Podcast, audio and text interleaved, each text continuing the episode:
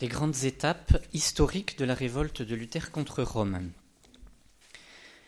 La fin du XVe siècle et le début du XVIe siècle sont marqués par des événements importants qui font commencer ce que les historiens vont appeler les temps modernes ou l'époque moderne. Et si on a tous une date en tête sur le début de cette période, la découverte de l'Amérique par Christophe Colomb en 1492, qui ouvre ainsi un nouveau monde. D'autres découvertes, comme celle de Copernic au début du XVIe siècle, eurent aussi une influence sur l'Europe. Dans l'histoire de la pensée, c'est le début de l'humanisme, avec entre autres Erasme, Thomas More, avec la redécouverte des sources grecques et latines de notre civilisation. Dans l'art, c'est le début de la Renaissance, avec des artistes comme Michel-Ange, Léonard de Vinci. La littérature, elle aussi, est soutenue par l'invention de l'imprimerie. Et on voit en France des auteurs qui vont développer une langue soignée, en particulier Rabelais. Et quant à l'Église, après des siècles de, les siècles glorieux du Moyen Âge, hein, on peut penser au dynamisme suscité par la fondation des ordres mendiants par saint François et saint Dominique hein, au XIIIe siècle, et puis l'enseignement de saint Thomas, de saint Bonaventure. Après ces siècles, elle a traversé des crises difficiles liées à la papauté, notamment les périodes euh, d'Avignon, qui l'ont certainement affaiblie. La situation du clergé n'est pas très reluisante, même si peut avoir tendance à l'exagérer en la caricaturant. C'est vrai, certains évêques et pères abbés vivent un peu comme des princes et l'attrait du temporel est fort dans l'Église de ce temps. C'est dans ce vaste contexte historique et culturel bouillonnant, marqué par beaucoup de nouveautés importantes, peut-être aussi par un certain orgueil suscité par toutes ces découvertes, et par la prétention conséquente à une certaine domination du monde, qu'on commence à connaître mieux, que va se dérouler cet événement lourd de conséquences pour l'Église et pour le monde, donc la révolte de Luther. Alors comme c'est simplement l'histoire, on va procéder en voyant d'abord Luther de sa naissance jusqu'à la rupture avec Rome, un deuxième point où la, révolte de Luther a proprement parlé, et ensuite jusqu'à sa mort. Donc Martin Luther est né le 10 novembre 1483 dans une famille paysanne de huit enfants. Et après ses premières études, il fréquente l'université d'Erfurt. Alors qu'il a 22 ans, en 1505, se produit un événement décisif. Il traverse un jour une forêt et il est pris dans un violent orage. Donc foudre, tonnerre s'abattent tout près de lui. Hein au point qu'il se croit perdu et il fait euh, quelque chose que peut-être il n'aurait pas dû, faire. Hein. Il dit Seigneur, si tu me sauves, je me fais moine. Il est sauvé. Et 15 jours après, le 17 juillet 1505, il rentre au couvent des ermites augustins d'Erfurt, où il fera profession l'année suivante, en 1506. Il y est ordonné prêtre l'année d'après, 1507. Il y poursuit des études et euh, à partir de 1512, alors qu'il est docteur en théologie, il enseigne l'écriture sainte à l'université de Wittenberg. Dans les années qui suivent, il va donner des cours sur les psaumes, mais aussi sur la lettre aux Romains et sur la lettre aux Galates. Et en même temps, euh, Martin Luther vit au fond de son âme un drame. Il est torturé intérieurement par une inquiétude pleine d'angoisse et il se croit damné. Et rien euh, ne lui ôte cette euh, hantise de l'enfer. Voici ce qu'il écrit. Je faisais pénitence, mais le désespoir ne me lâchait pas. Moi qui me conduisais en définitive en moine irrépréhensible, je me sentais devant Dieu pécheur, et je ne pouvais trouver mon apaisement dans mes œuvres satisfactoires. Aussi n'aimais-je pas, haïssais-je même ce Dieu juste qui punit les pécheurs La situation de quelqu'un qui désespéré un peu intérieurement, qui sent qu'il est pécheur, qui fait beaucoup d'œuvres, euh, euh, pour réparer, etc., et que rien n'apaise intérieurement, hein, au point que ça lui donne une certaine haine de Dieu, même c'est lui qui l'écrit. Alors il poursuit, c'est dans ces années-là que va se situer, entre 1513 et 1516 que se situe l'expérience de la tour. Un jour où Luther est dans une tour du couvent de Wittenberg, il réfléchit et il médite sur un passage de la lettre aux Romains, qui est le suivant, Romains 1, verset 17, car en lui, dans, le Christ, la justice de Dieu se révèle de la foi à la foi, comme il est écrit, le juste vivra de la foi. Il, est alors intérieurement illuminé et voici ce qu'il écrira au sujet de cette expérience. Alors je commençais à comprendre que la justice de Dieu est celle par laquelle le juste vit du don de Dieu, à savoir de la foi, et que la signification était celle-ci. Par l'Évangile nous est révélée la justice de Dieu, par laquelle le Dieu miséricordieux nous justifie par la foi. Alors, je me sentis un homme né de nouveau et entré, les portes grandes ouvertes, dans le paradis même. À l'instant même, l'écriture m'apparut sous un autre visage. Et donc c'est à partir de cette expérience qu'il va développer le fait que nous sommes sauvés par la foi seule, sola fide. On va y revenir. Alors pour conclure cette première période de la vie de Luther, une remarque s'impose à la fois dans sa vocation, l'histoire de, la forêt, de l'orage dans la forêt, mais aussi dans la crise intérieure qu'il a vécue, ce qui est au centre, c'est la question du salut. Comment être sauvé? Et donc autour de cette question euh, gravitent eh les thèmes fondamentaux de la foi, le jugement, la grâce, le mérite, le péché, la miséricorde. Alors nous le redirons à plusieurs reprises hein, au cours de ce forum, les questions posées par Luther et qui sont peut-être euh, parfois trop délaissés aujourd'hui, même dans notre Église catholique, en particulier cette question du salut, sont des questions centrales. Le pape Benoît XVI le redira, mais les réponses apportées par Luther ne furent pas celles qu'il fallait.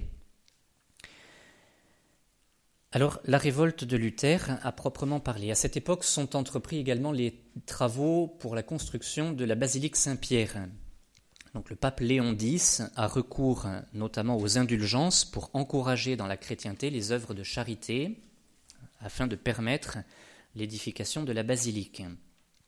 Alors il est certain que des abus ont eu cours en quelques endroits, comme le cas extrême et abondamment cité de ce prédicateur qui affirmait sans hésitation que à peine la pièce avait touché le fond du tronc que l'âme était délivrée du purgatoire. Alors cette question des indulgences ne fut peut-être pas traitée partout comme il l'eût fallu, même si on caricature aussi certainement, et donc elle mit le feu aux poudres et Luther s'y attaqua frontalement. Peut-être que c'est pour ça qu'on est un peu, 500 euh, ans après encore, mal à l'aise avec les indulgences, au point que pendant une année jubilaire, on ne parle qu'à très peu d'endroits des indulgences, qui restent pourtant bien dans la doctrine de l'Église. Alors c'est dans ce contexte qu'arrive l'épisode qui est considéré comme l'événement fondateur de la Réforme, dont les protestants rappellent cette année les 500 ans. Comme chaque année pour la Toussaint, la chapelle du château de Wittenberg attire une foule nombreuse et on y expose beaucoup de reliques de saints pour la fête euh, du 1er novembre. Et des indulgences sont accordées à ceux qui viennent euh, vénérer les reliques des saints en cette fête de Toussaint.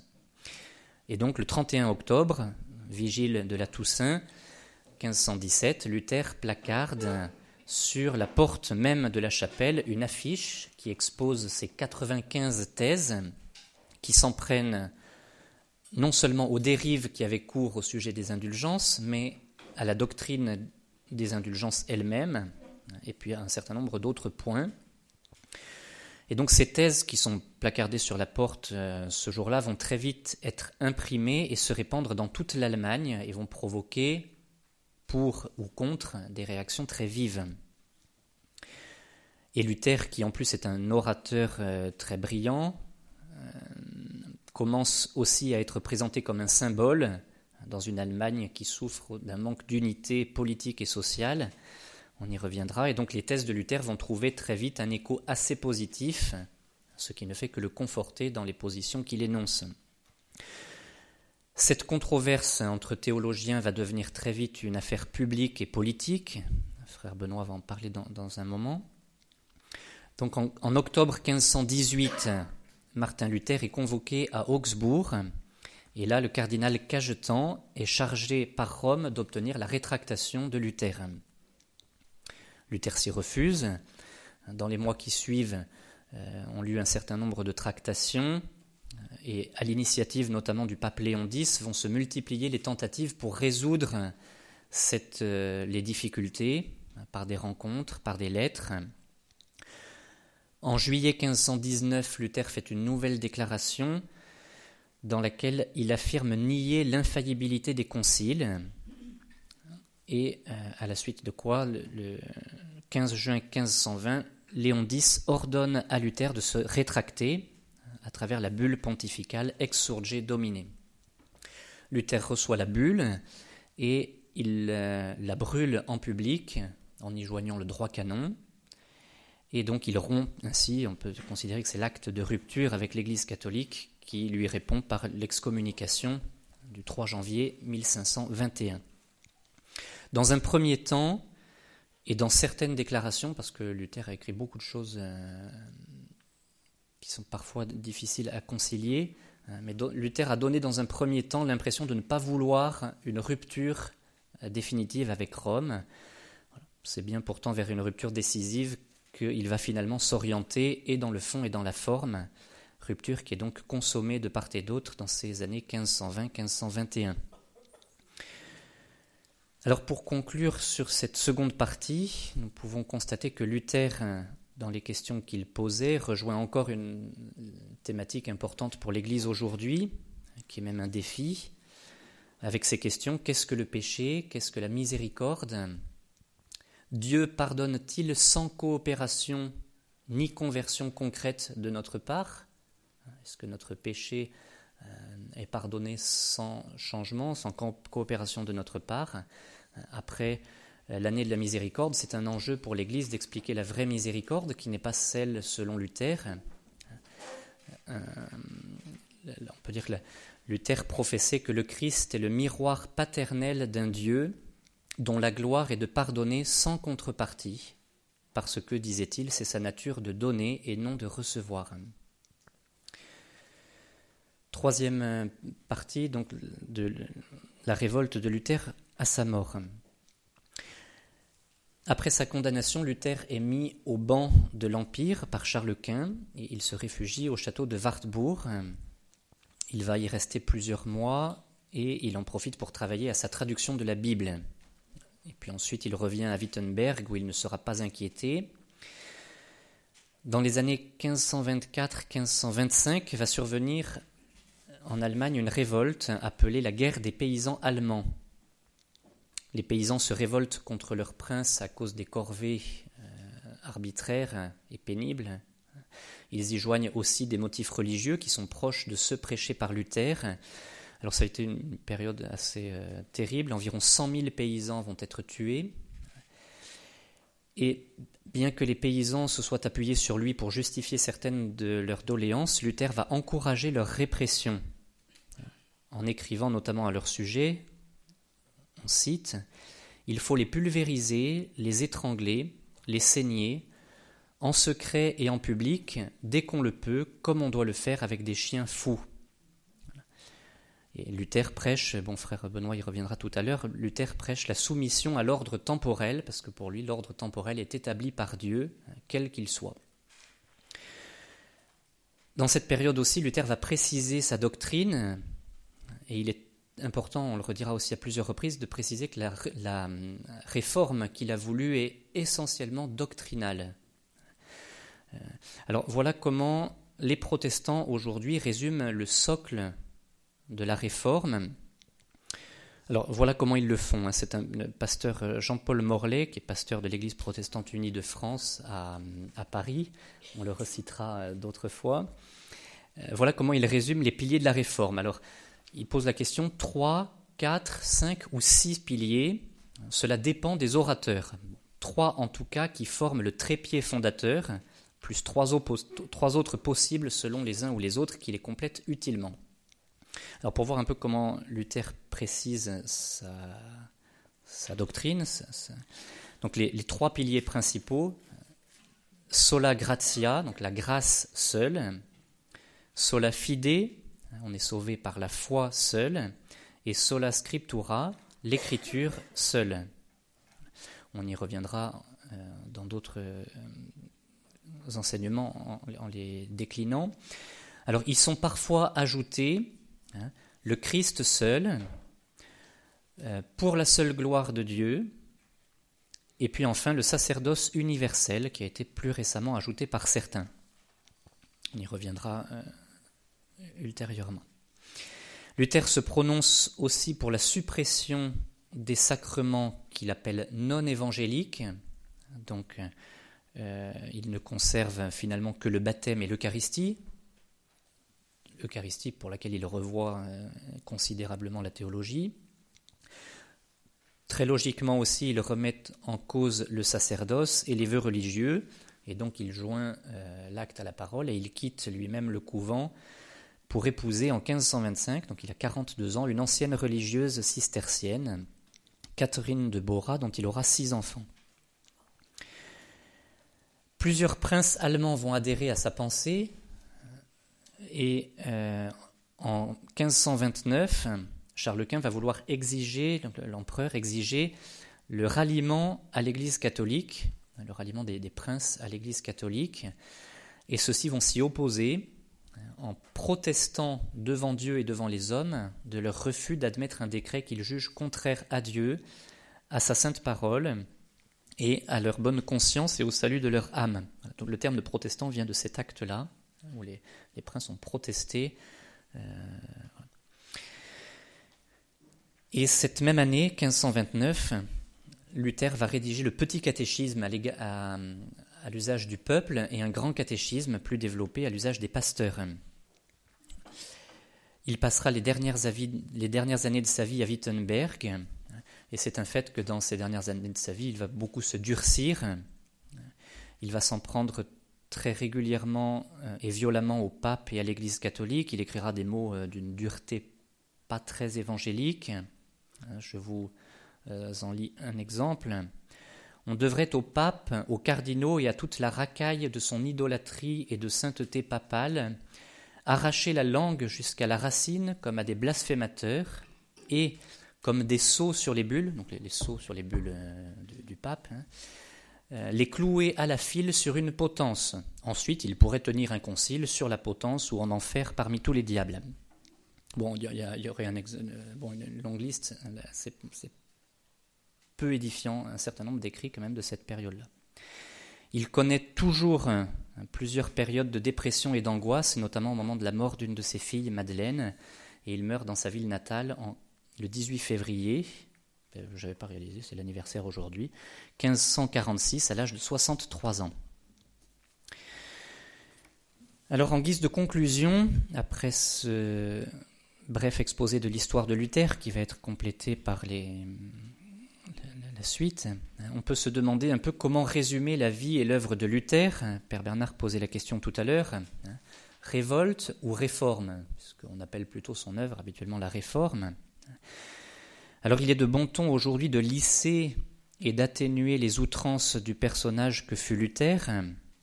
On en présente les bons côtés, et il y en a. On met en exergue les abus et les scandales du clergé de l'époque, et il y en a aussi et on en arrive à la conclusion que Luther fut un réel réformateur qui ne voulait pas diviser l'Église, mais qui voulait au contraire la renouveler. Alors en est-il vraiment ainsi? Un élément de réponse me semble être apporté par Benoît XVI lors des Journées mondiales de la jeunesse à Cologne. Donc il était en Allemagne, je ne vais, pas réaliser la portée de ses paroles à ce moment-là. Donc voici ce qu'il disait aux jeunes dans la veillée à Cologne, la veillée des JMJ en 2005, euh, en, pleine Allemagne. Dans les vicissitudes de l'histoire, ce sont les saints qui ont été les véritables réformateurs, qui bien souvent ont fait sortir l'histoire des vallées obscures dans lesquelles elle court toujours le risque de s'enfoncer à nouveau.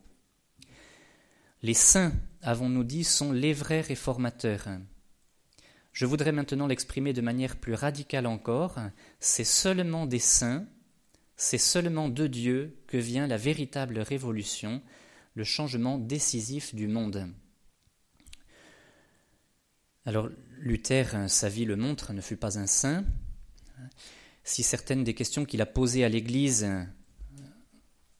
étaient pour partie justes, il n'a pas, comme d'autres le feront plus tard, apporté la principale réponse, l'exemple de la sainteté, qui seul rend possible ensuite une véritable réforme.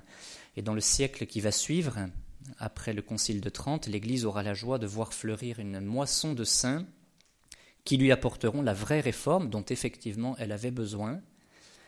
Alors j'en cite quelques-uns en donnant leur année de, mort.